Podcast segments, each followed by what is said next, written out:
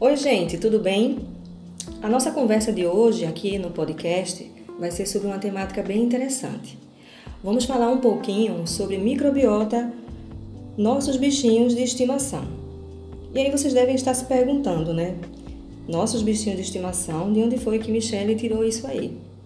Então eu acredito que no decorrer do nosso bate-papo, vocês possam tirar as próprias conclusões a respeito desse título do nosso episódio de hoje aqui no podcast Microbiocast. Né? Então vamos lá começar. Antes de mais nada, né, o que seria então microbiota? O que é a microbiota? O nosso corpo ele serve de habitat para muitos microorganismos, muitas espécies de microorganismos. Na sua maioria, espécies de bactérias, mas também temos espécies de fungos e de outros organismos que, sob circunstâncias normais, são inofensivos e até mesmo benéficos. E aí você pode perguntar: o nosso corpo servindo de habitat para microorganismo? Isso mesmo, né? É até de se estranhar, mas o nosso corpo serve de casa, né, de moradia para muitas espécies de microorganismo. E como eu falei, eles são normalmente inofensivos. Eles não causam nenhum tipo de patologia ao nosso corpo. E a esse grupo de micro-organismos, né, bactérias, fungos, né, outros organismos, eles é, recebem essa denominação, microbiota. Durante muito tempo, esse termo ele também ficou conhecido como flora normal. E aí, vocês já devem ter ouvido em vários locais o termo flora vaginal, flora intestinal. E é isso mesmo. Se refere a esse grupo de microorganismos que eu falei para vocês, que utilizam o nosso corpo como casa, como abrigo, né? E você pode se perguntar, sim, mas e daí? A gente oferece a casa, e o que é que a gente ganha em troca? Sim, claro, obviamente existe uma troca de favores, por assim dizer, né? Um acordo entre cavalheiros, né?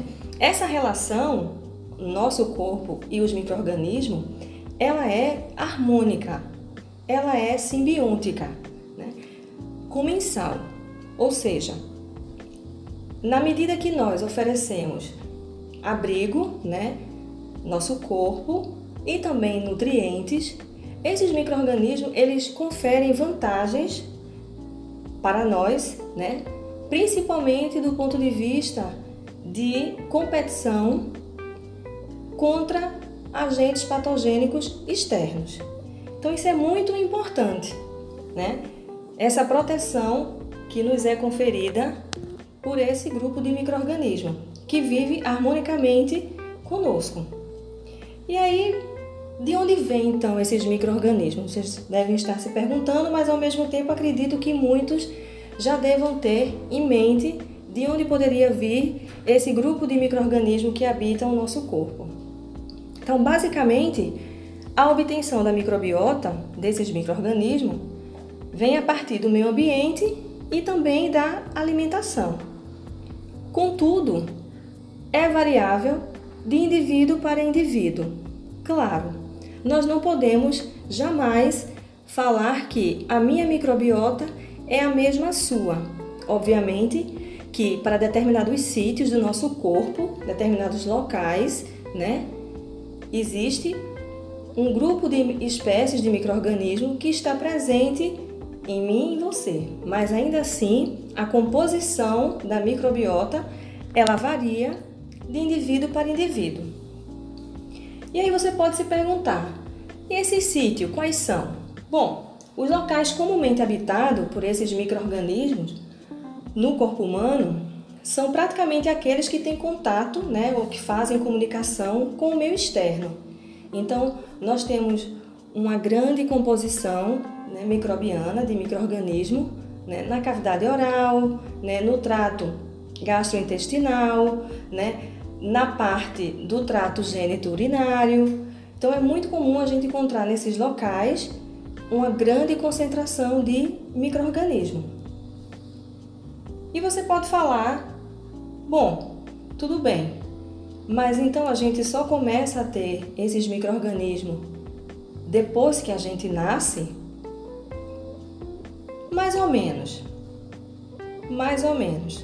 De fato, a maior parte é adquirida após o nascimento. Mas o próprio parto, ele se encarrega por nos dar uma parte né, dessa microbiota. A gente herda uma parte dessa microbiota a partir da nossa mãe. E o parto ele é muito importante nesse sentido.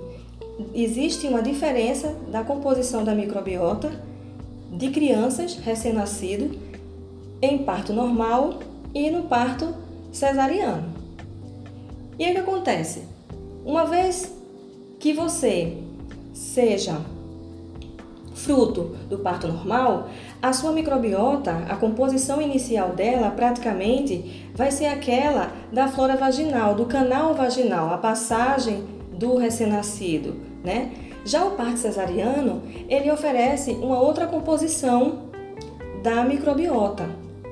E após o nascimento, o leite materno, né, os seis primeiros meses e até mesmo até dois anos, a alimentação ela influencia muito na construção dessa microbiota. Então, o leite materno né, é, fornece uma outra parte dessa microbiota que vai compor o corpo né, do recém-nascido e da criança.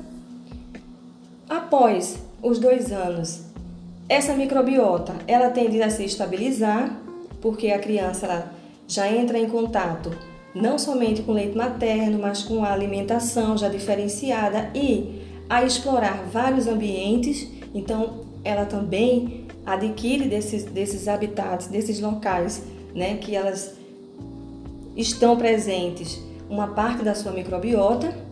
Então, após os dois anos, ela tende a se estabilizar, né, e aí já pode ser considerada uma microbiota já adulta e quando vai chegando na velhice, né, o idoso ele tende a perder um pouco da microbiota, né, vai mudando um pouco as características daquela microbiota do indivíduo. Então, é, é interessante a gente definir aqui e deixar claro para vocês que existem dois tipos de microbiota. Pô, mas você falou que microbiota é o conjunto de micro-organismos que habitam o nosso corpo. Perfeito, perfeito. Mas ainda assim, existem aqueles moradores permanentes e os moradores transitórios. Então, aqueles moradores permanentes a gente chama de microbiota residente ou microbiota normal. Ela é composta por essas espécies de microorganismos que são encontrados frequentemente com alta frequência em um determinado sítio anatômico, em todos os indivíduos daquela mesma população. Por exemplo, nós temos com uma certa frequência né, a presença de estafilococcus epidermides na pele. Então, independente de ser eu ou você, é muito alta a probabilidade de nós encontrarmos estafilococcus epidermides na nossa pele. Entretanto, em algumas situações, a gente pode dizer que existe uma microbiota transitória, né, que não é permanente ou seja, é composta por alguns microrganismos que aparecem em determinados locais, mas que não é habitual, não é o comum. E aí, normalmente esses microrganismos eles vão sendo eliminados por mecanismos naturais de defesa ou ainda através de ações de limpeza, como por exemplo, a higienização das mãos. Então, quem é que nunca pegou aquele ônibus lotado, segurando, né, na barra do banco suado, onde mil pessoas passaram ao longo do dia. Então, obviamente que a sua mão, além dos micro-organismos já encontrados constantemente na sua mão, recebeu outros micro-organismos da mão de outras pessoas. Contudo, ao lavar, ao tomar banho, esses micro-organismos eles são lixiviados, eles são, digamos assim, levados pela água corrente. Então você volta a ter aquela microbiota que já existia anteriormente na sua mão. Então é mais ou menos assim, né? São os moradores daquela casa e as visitas, né? Então, é, falando desse jeito, parece até que a microbiota só tem benefícios, né? Só tem um lado bom. Mas não é bem assim. Tudo tem um lado bom e tudo tem o seu lado ruim também. Entretanto, normalmente a microbiota, principalmente aquela residente, aquela permanente, ela confere benefícios, como eu falei para vocês, né? Ela termina competindo por nutrientes com outros micro-organismos patogênicos externos e essa competição por nutrientes gera uma antibiose, que é um efeito antagônico através da liberação né, de substâncias antimicrobianas pela nossa microbiota, que inibe a colonização, o estabelecimento né, de outros micro-organismos externos. Então, isso é um ponto muito positivo. Termina se tornando soldados né, que estão ali com uma barreira biológica, evitando que outros micro-organismos possam se instalar e provocar uma patologia. Além disso, no recém-nascido, essa microbiota ela é muito importante, porque ela funciona como um estímulo para o desenvolvimento do sistema imune. Então, essa microbiota ela é imunomoduladora ela termina fortalecendo o sistema imune do recém-nascido. E também, principalmente a microbiota do trato gastrointestinal, elas são fontes, né? Esses micro-organismos terminam produzindo algumas vitaminas, então são fontes de algumas vitaminas, como por exemplo a vitamina K, a vitamina B12, né? Que é super importante para o nosso metabolismo. Mas nem tudo são flores. Então, essa microbiota ela também tem um efeito prejudicial. E que efeito prejudicial seria esse? Bom, são em casos pontuais. Não posso dizer que Staphylococcus epidermidis encontrado na minha pele vai ser sempre mal ou sempre bom. Ele normalmente é bom, mas em determinados momentos ele pode se tornar um problema em condições pontuais. Então, que condições pontuais são essas? Né? é, imunocomprometimento, doenças pré-existentes, doenças crônicas. Né? Então, o que vai acontecer? O deslocamento desses micro-organismos, dessas espécies de micro-organismo, do seu sítio normal do corpo humano. Então, um exemplo bem clássico é o que eu já falei. O Staphylococcus epidermidis, ele normalmente habita a nossa pele. É muito comum um achado de Staphylococcus epidermidis na pele ele não deve ser valorizado, porque normalmente ele é encontrado. Contudo, em algumas situações, pelo fato dele estar na pele, alguns procedimentos invasivos podem levar com que algumas células dessa bactéria entrem na nossa corrente sanguínea e migre para o coração, para as válvulas cardíacas. E aí acontece um problema sério chamado endocardite. Além disso, pode acontecer também, né, um desequilíbrio nas populações microbianas que compõem a nossa microbiota num determinado sítio anatômico do nosso corpo, por motivos diversos. Exemplo: antibiótico terapia prolongada ou em alta dosagem, né? Normalmente a antibiótico-terapia ela tem aquele objetivo de eliminar aquele microorganismo patogênico, mas ela também atinge outras populações microbianas. E o que acontece? A microbiota do trato gastrointestinal ela é bastante afetada diante de antibiótico-terapia prolongada. E aí vai acontecer um desequilíbrio. E esse desequilíbrio vai fazer com que alguma dessas populações microbianas elas se sobressaiam em relação a outras. Um exemplo é a espécie bacteriana Clostridium difficile. Numa situação dessa, de antibiótico-terapia prolongada ou em alta dosagem, ela termina a população dessa bactéria se sobressaindo em relação às demais e leva a um quadro infeccioso chamado de colite. E além disso, um outro caso também que é o comprometimento do sistema imunológico. Então, um estado de baixa imunidade pode fazer com que alguns microrganismos nos seus sítios anatômicos normais possam vir a causar algum problema. Pacientes HIV positivo, por exemplo, têm um sinal bastante característico que é o que a gente chama de sapinho na mucosa oral, na boca.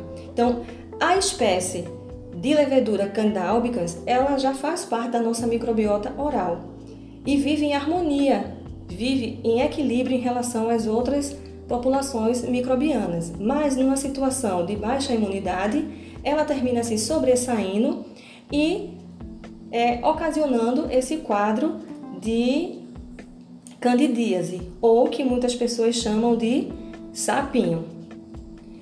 E aí eu vou dar uma pausa né, nessa abordagem mais ampla sobre a microbiota para falar um pouco da importância da microbiota intestinal. Existem vários sítios anatômicos de composição diversas na sua microbiota, mas a microbiota intestinal ela tem uma importância muito grande.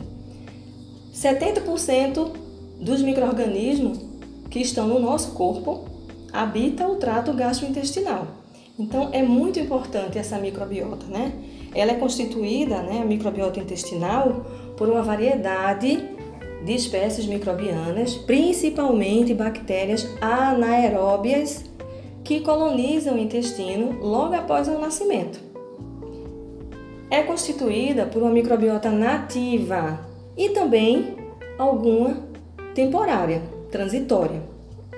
E pode ser considerado por muitos microbiologistas como um ecossistema muito complexo. As populações, as espécies bacterianas e outras espécies de microorganismos, elas estão em equilíbrio no trato gastrointestinal, mas é um ecossistema muito complexo que pode a qualquer momento, de acordo com o desequilíbrio, provocar algum efeito prejudicial para o nosso organismo. O estabelecimento né, dessa população microbiana no trato gastrointestinal, da microbiota intestinal, é frequentemente influenciado por múltiplos fatores. De modo geral, ela se estabiliza após os dois anos de idade, como eu falei no iníciozinho do nosso é, bate-papo, né? Então, é, a primeira fonte de microorganismo, né, de captação dessa microbiota é, para a colonização do trato gastrointestinal é através do parto, como eu já tinha dito, principalmente o normal. Por quê? Porque tem um contato direto com a microbiota da mãe, então a gente termina herdando uma parte dessa microbiota da mãe. Seguido então pela amamentação e posteriormente pelo meio ambiente, os habitats, os locais que aquela criança frequenta e entra em contato. Entre as principais funções dessa microbiota intestinal, destaca-se principalmente a função antimicrobiana. É aquela função onde aquela população né, de microorganismos do trato gastrointestinal produz várias substâncias antimicrobianas, principalmente as bactérias. Elas produzem muitos tipos de bacteriocinas. E aí confere proteção principalmente contra patógenos externos. É, é interessante falar, principalmente, que no caso da microbiota, existe um artigo muito interessante que se chama A colonização da microbiota intestinal e sua influência na saúde do hospedeiro. É um artigo muito interessante da pesquisadora Ludmila Paixão.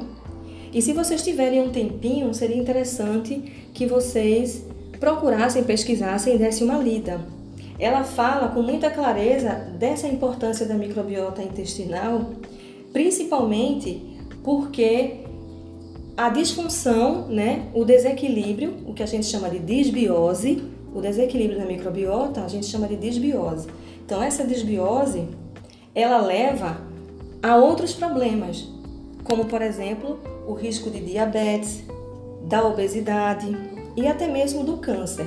Então, esse artigo que fala da microbiota intestinal é muito importante para que se pode, possa pontuar né, as principais funções dentro do nosso corpo desse grupo de microorganismos que habita o trato gastrointestinal. Então é isso, gente. Eu espero que vocês tenham gostado, que tenham esclarecido um pouquinho sobre o assunto. E aí agora vocês é que decidem vocês podem chamar a nossa microbiota de bichinhos de estimação